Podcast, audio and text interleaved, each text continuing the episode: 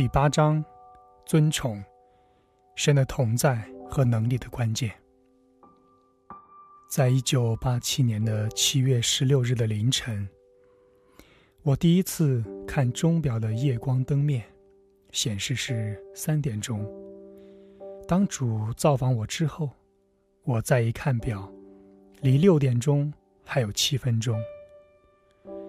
在这段时间里面，我被提到了圣灵里。启示录一章十节说：“当主日，我被圣灵感动。”约翰被带到了灵里，见到了耶稣。我们对在圣灵里知道极少，所以不知道到底该怎么样。我们被圣灵高摩去祷告，或者去讲道，但是这和约翰说。在主日，他被带到了圣灵里的意思是不一样的。当你在圣灵里，我有过几次经历，你真的忘记你还在自然界，因为你在圣灵里，那是灵界。在七月十六日的凌晨，我在圣灵里见到了耶稣。我见到他。就像当面见到你一样清晰。我和他一同被提到了陶萨会议中心上方的某个地方。我们往下看，我知道下面将是帐篷大会的会场，它将要在七月二十日周一开始。尽管我们站在建筑上方，我仍然能够看到观众席。我看到了其中的一场聚会。在我们面前展开了。我一边看，耶稣一边说明。我能看到我们所有的人，好像我们都在场一样。我正低头观看的时候，会场中所有的人都在拍掌，就像我们林恩运动圈子里常常做的那样。耶稣说了一些话，令我大吃一惊。你一定要理解我将要说的这些话。这样你不会错误的解释他。他对我说：“拍掌既不是赞美，也不是敬拜。”主耶稣对我说的。他接着说：“拍掌是称颂。”我从来没有听过任何人这么讲。尽管有的时候我也很困扰，因为当有圣灵感动的言语出来的时候，会众使劲拍掌，恩高。就离开了，因而我们错过了圣灵想对我们讲的话。但是耶稣的这几句话还是吓着我了。但当他接着往下讲，我就开始明白为什么这个一直很困扰我。更令我高兴的是，我开始明白我们能够如何和圣灵合作。才能让他完全的祝福和圣灵深度的运行降在教会当中。阿妹，帮助还是拦阻？为了更好的理解拍掌在我们聚会中应该处在什么位置，首先我们需要明白拍掌是什么。耶稣说，拍掌是称赞，是拍手喝彩。他说。拍掌既不是赞美，也不是敬拜。那么，既然它不是赞美，也不是敬拜，那么到底它在我们聚会中该处在什么样的位置呢？在帐篷大会之后，我得到了一个例子，它能帮助我们明白拍掌。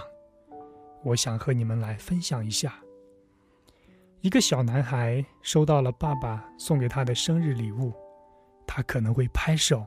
跳上跳下，但是他不是在赞美或者敬拜爸爸，他是在表达他自己的兴奋之情。他很高兴刚收到了礼物，换句话说，他只是为了他自己的益处而拍掌，是他自己情感的流露。在我们的聚会中，有时候我们拍掌只是因为我们兴奋或者是高兴。但是那不是赞美，或者敬拜。当主造访我的时候，耶稣从经文中向我解释什么是拍掌。他说：“在新约圣经中没有一节经文讲到拍掌。圣经在诗篇四十七篇一节说：“万民呐，你们都要拍掌，要用夸胜的声音向神呼喊。”这节经文中，拍掌表示一种得胜的态度，它不是赞美的形式。这是圣经唯一提到在主面前拍掌的经文，而且还是在旧约里面。在旧约里还有几处人们拍掌。是因为其他的原因，但是和敬拜神毫无关系。还有经文讲波浪和大水拍掌，但是你能明白，那是比喻的言语。新约里面没有一节经文讲到任何人拍掌，这是耶稣对我说的。然而新约里确实有经文说，我们要举手敬拜神。事实上，在新约里，当谈到手该怎么使用的时候，唯一的一个教导就是举手。你还记得吗？保罗，或者我喜欢这样说：圣灵通过保罗说：“我愿男人无愤怒，无争论，举起圣洁的手，随处祷告。”我们都听过这样说：赞美是最高形式的祷告。你看，祷告和很多人所想的不一样。祷告不是给我、给我、给我，祷告首先是与神相交。祷告的一种形式就是赞美和敬拜。因此，我们这样读提摩太前书二章八节也是有道理的。我愿男人无愤怒，无争论。举起圣洁的手，随处赞美。你看，世上的人会拍掌或者鼓掌喝彩，但是你却看不到他们举手赞美，或者是庆贺。不不不，主基督耶稣的教会却要举起手赞美主。耶稣对我说：“世人鼓掌，圣徒赞美。”然后他又用这样的事说明：你从夜总会或者是酒吧等等的地方经过的时候，往里看，他们都在里面干什么呢？里面可能正在上演脱衣舞，你会看到他们鼓掌；人们可能在收看电视体育比赛，他们会鼓掌；或者在一个政治集会上，政客们说人们爱听的话，他们会鼓掌叫好。但是所有这些地方，你看不到人们举手。我不是说鼓掌本身是错的，但是我们的确需要分清楚，鼓掌是这个世界上一种属自然的表达，而举手是我们所属圣洁国度的一种符合圣经的表达。我们还需要分清何时鼓掌和何时在赞美中举手。在错误的时候鼓掌，会使恩高离开教会。比如，很多的时候在聚会中，圣灵正在通过说方言和翻方言、说预言在运行着。当正在翻方言和说预言的中间，每个人都开始鼓掌，人们因为兴奋而鼓掌，但是他们的掌声却让人们听不到圣灵想说什么。这样的鼓掌。不可能是在圣灵里做的，因为如果当时的说方言和翻方言和预言是被圣灵恩高的，那么圣灵岂不是自己打断自己了吗？如果圣灵想对教会说什么，而没有人能听清楚，那么我们要么允许圣灵的彰显继续进行，要么我们鼓掌来白白浪费时间。哪个预言是来自圣灵呢？也或者是不是呢？是圣灵想对我们说什么，还是他没有说呢？圣灵会自己打断自己的话吗？圣灵有话要讲的时候，是圣灵感动人们鼓掌吗？不不不，我们只不过在林恩运动圈子里面拍掌表示高兴罢了，但他却是圣灵难过。作为一个传道人。我处在一个被神使用去发预言或者翻方言的位置。当正在发预言的中间，每个人都开始鼓掌，除非我非常小心，否则我可能失去恩高，因为鼓掌分散了我的注意力，我很难听到圣灵在说什么了。还有的时候，不管我多么尽力想守在圣灵的流动中，那恩高也已经离开了，因为圣灵已经忧伤了。人们在圣灵彰显的中间鼓掌，是对他的不尊敬。有几次，我知道圣灵还没有讲完，而且我知道听到完整的信息对我们非常重要。但是你又能怎么办呢？没有他的帮助，我无法继续下去。即使恩高没有离开，我还能继续发信息，但是没有人能听得到，又有什么用呢？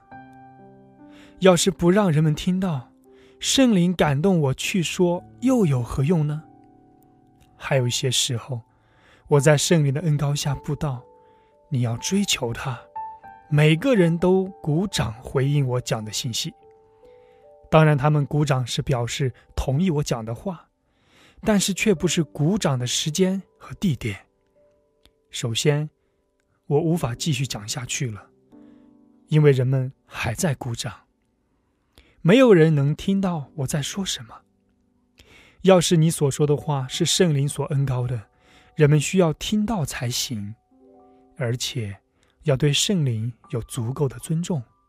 当他运行的时候，不要打断他。甚至在敬拜中，鼓掌也经常不合时宜的出现。我们都正在享受神甜蜜的同在。鼓掌使得恩高离开了，毁了整个敬拜。你可以看到，在人们自然的关系中，在一对男女相处时发生类似的事，会怎么样呢？一对男女正促膝谈心，互诉衷肠，忽然其中一个人开始鼓掌，不合时宜，对吧？朋友们，当我们敬拜赞美神的时候。他正在与我们相交呢。很长时间在林恩运动圈子里面，人们有一个习惯，在敬拜赞美的环节里面，每一首歌结束的时候，人们都鼓掌。可能原因在于，人们觉得有必要做出回应，但是又不知道回应的合适方式。但每一首歌曲结束之后，鼓掌就打断了敬拜。这把人们的注意力从主那里分散掉了。要是我们都举手，口里感恩、尊荣主，感谢他先爱了我们，那会好得多呢。阿妹，何时鼓掌，何时赞美？不要误解我，在教会服饰的某些场合下是可以鼓掌的。有些人控告我说。我说：“我们从来不应该鼓掌。”我没有那样说，耶稣也没有那样对我说。在主造访我的时候，主谈到鼓掌的主要意思，是要纠正今天教会里过分鼓掌的现象。不要把鼓掌摆在举手或者用口赞美主之前，就算是要鼓掌，它也应该摆在最后，而且。应该对鼓掌加以控制，在聚会中，它的比重应该是最小化，而不是最大化。因此，我们需要明白，何时鼓掌是合适的，何时鼓掌是不合适的。如果会众正在唱一首节奏很强的歌，人们伴随着音乐拍手是可以的，但是唱完了，敬拜带领人让大家赞美主时。他们应该举手来赞美主，这是新约的教导。再者，在教会中，当歌手唱一首特别的歌时，我们不应该向歌手鼓掌。他们的恩赐是神给予的，是被用来荣耀赞美神的。他们不是在表演，至少他们不应该那样做。他们用音乐服饰，为的是鼓励会众定睛在主身上。把人们带进神的同在中。如果我们欣赏他们的音乐和歌曲，那么我们应该举手，而且赞美主。向歌手鼓掌不是赞美神，而我们要赞美神。我们要举起圣洁的手来赞美神。如果你曾在不合适的时候鼓掌了，你不要感到生气。我和别人一样，也一直做错了，所以请不要反感我说的话。有时候我们向讲道人鼓掌，表明我们欢迎他的到来。在介绍他之后，我们鼓掌，严格来说，这是一个属自然的表达，只要不过分是没有问题的。我们不是在敬拜或者赞美一个强盗人。然而。自从主耶稣造访我之后，引发我思考了很多我从未多想的事情。现在我有些后悔这样的说法。让我们给神一个掌声。我认为我们不能给神一个掌声，如同我们给美国总统一个掌声一样。我认为我们不应该给神一个掌声支持。在哥林多前书二章三节，保罗说。我在你们那里，又惧怕。他这种惧怕不是害怕风暴或者响尾蛇，这表明他对全能神有一种敬畏，认识到这是全能的神，以及作为主的传道人所担负的责任。用手抄录希伯来圣经的人对神怀有非常的敬畏。每当抄写到神的名字的时候，他们都要停下来，行洁净仪式，并且换上干净的衣服。我们已经偏离了对神应该有的敬畏。我认为，我们像给政治家掌声一样，给神掌声是欠妥当的。我不想把神降格到人的层次上，他至高又圣洁。新约所教导的是，我们要举手，并且发声来赞美神。耶稣对我说：“牧师们应该逐渐的教给他们的会众们关于圣灵的运行，这样他们就会明白怎样随从圣灵的运行。他们也会明白何时要保持安静，他们不应该斥责他们的会众。”或者用负面的方式教训他们，但是他们的确需要教导人们。当圣灵彰显的时候，他们要安静，应该告诉人们要去听。在圣灵讲完之后，让他们举起手来赞美神。阿妹，尊崇。当耶稣谈鼓掌和举手赞美他这个话题的时候。他下了一个结论说：“当你们真正学会用正确的方式赞美和敬拜我，你们将发现更强的恩高，以及在你们中间圣灵更伟大的运行。我们需要学会，当主的同在在一个地方的时候，我们不应该驱散他的同在、他的能力，而是要安静和尊崇他。”接着，你将看到圣灵的彰显，而这是你心里可想已久的事情。当基督的身体真正到达敬拜主的位置时，你将要看到以前从未看到的事情。在我们举办的一次特会中，我们就在这种敬拜神的气氛中，有五个人坐在轮椅上，其中三个人自己站起来开始行走。没有人为他们按手，但是，要想让这样的事情发生，我们必须开始进入到圣灵的流动中。当你进入真正敬拜的气氛中，而圣灵开始运行起来，你只管伸出手，抓取那在基督里属于你的应许。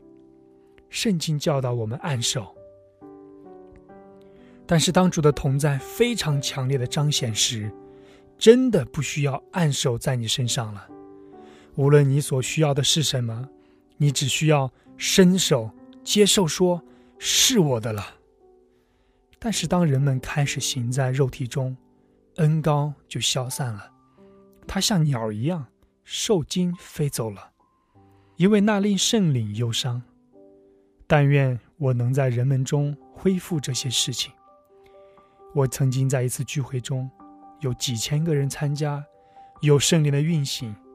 忽然，我借着圣灵知道，有恩高降在我身上，使我站在先知的职分上来服侍人们。我只要准备大声招呼某某人，指向他所站的位置，说：“圣灵显示给我。”你身体的毛病是这个，在多年中，我有很多次这种服侍，而每一次人们都得到医治。当我在这样一种恩高下服侍的时候，没有一个人不得医治的。在我这么多年的服侍中，我可以告诉你，有几千人靠这样的方式得到了医治。然而，有时候当恩高来到了，我正在这个职分上服侍，聚会中有人站起来，开始走动，他们对神的运行缺少遵从，这令圣灵忧伤，他离开了，恩高就离开了我。我的意思是，好像停在你肩膀上的鸟，它飞走了，恩高离开了，而这些人甚至毫不知情，他们还在讲话。窃窃私语，也许他们着急退场去吃点东西，但是他们不知道，他们已经阻碍一些可怜的病人得到医治，有的人已经是癌症晚期呢。我看到一个牧师的记录，在他的聚会中有一个绝症病人，医生说他是癌症晚期，还能活九十天。这个牧师写道，在聚会中主医治了他。因为圣灵超自然运行的结果，这样的绝症晚期病人得到了医治。但是接着在那个聚会中，很多人开始讲话、走动，这令圣灵忧伤而停止了运行。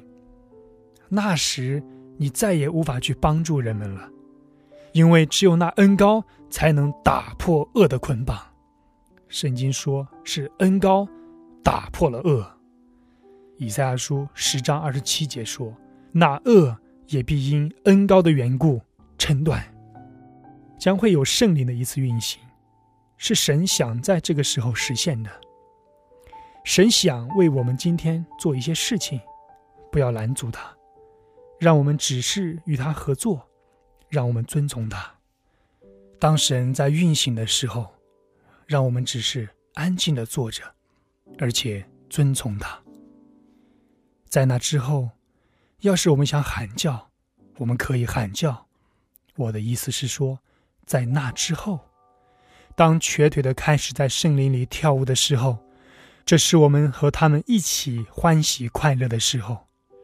神一直在尽力的教导我们这些事情，而多年来，我们也一直努力的实践这些教导。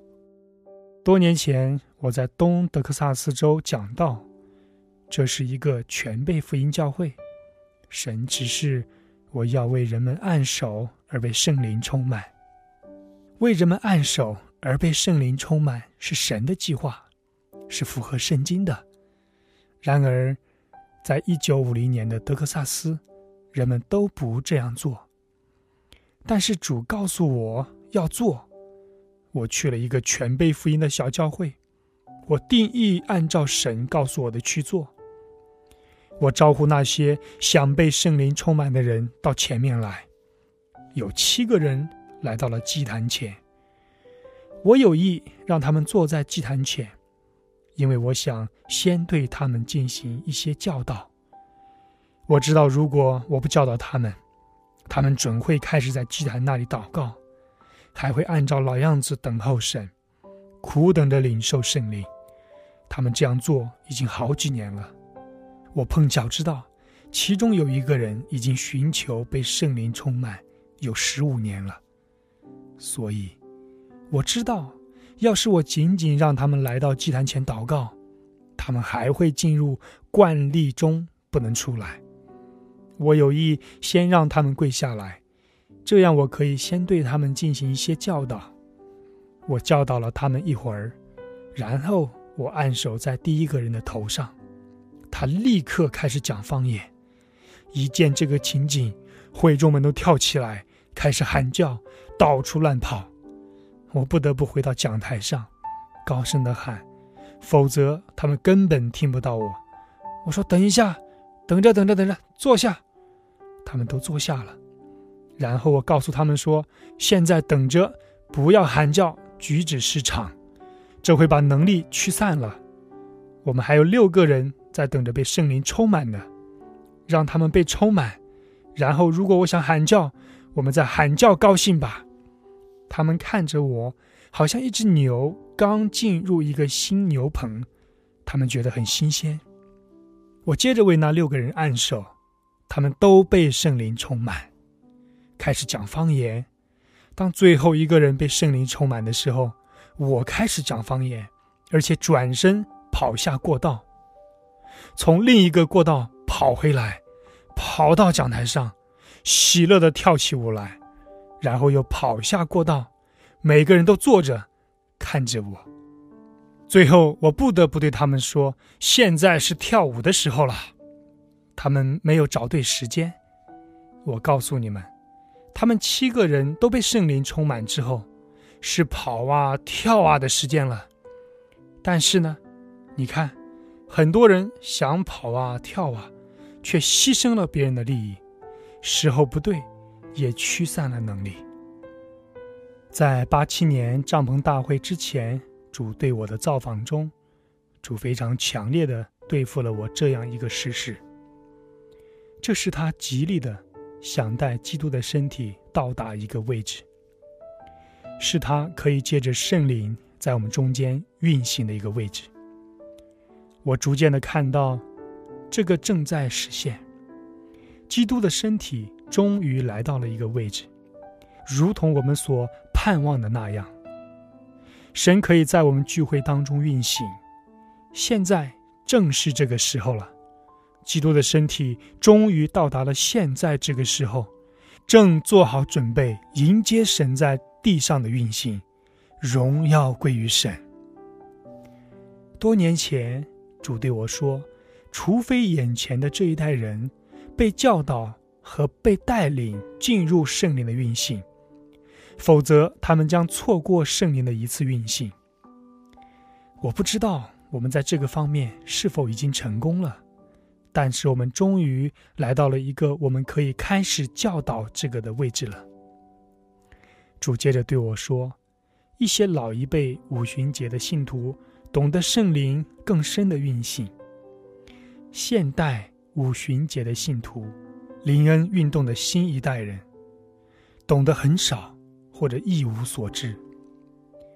灵恩运动中很少有人或者从来没有人懂得我的灵的运行。”林恩运动中的人懂得一点赞美我，但是他们根本不懂得真正的敬拜。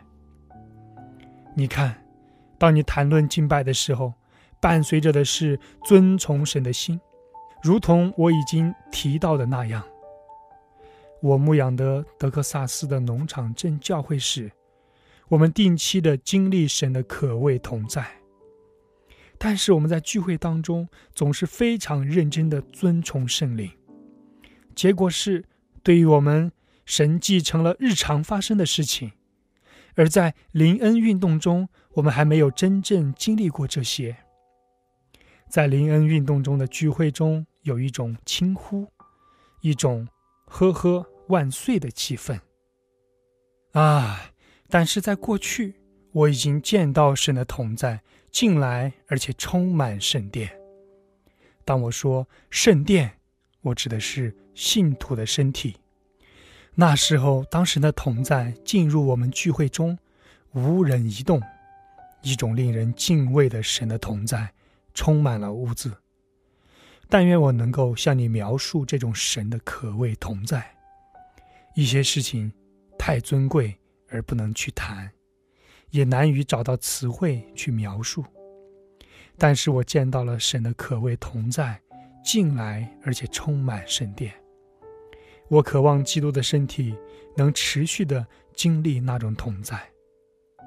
自从主在八七年造访我到现在，我写这本书已经过去有一年时间了。在我们自己的服饰当中，我们已经在经历耶稣所应许的圣灵更深的运行。在那次夏季帐篷大会不久，我们的服饰团队到了底特律，在聚会中。唱诗班中的一个人正在唱一首灵歌，这首歌是那个时刻圣灵漠视出来的，是刚从天堂里新鲜得来的。一听到这首歌的其中一句歌词，会众开始鼓掌。这个唱诗的人停下来，劝诫会众说：“请你们不要再鼓掌。”他们接受了这个指导。随着他唱这首灵歌，人们听到了圣灵。在说什么？一个深深的、难以形容的神的同在，像云一样充满了礼堂。那晚，我们没有布道，圣灵以更强的方式降在我身上。我靠着圣灵服侍了医治和其他方面。过后，我问那些坐在传道人座位区的人是否注意到。在我们停止鼓掌，而且再把注意力转向敬拜神之后，恩高是如何增加的？他们都点头表示注意到了。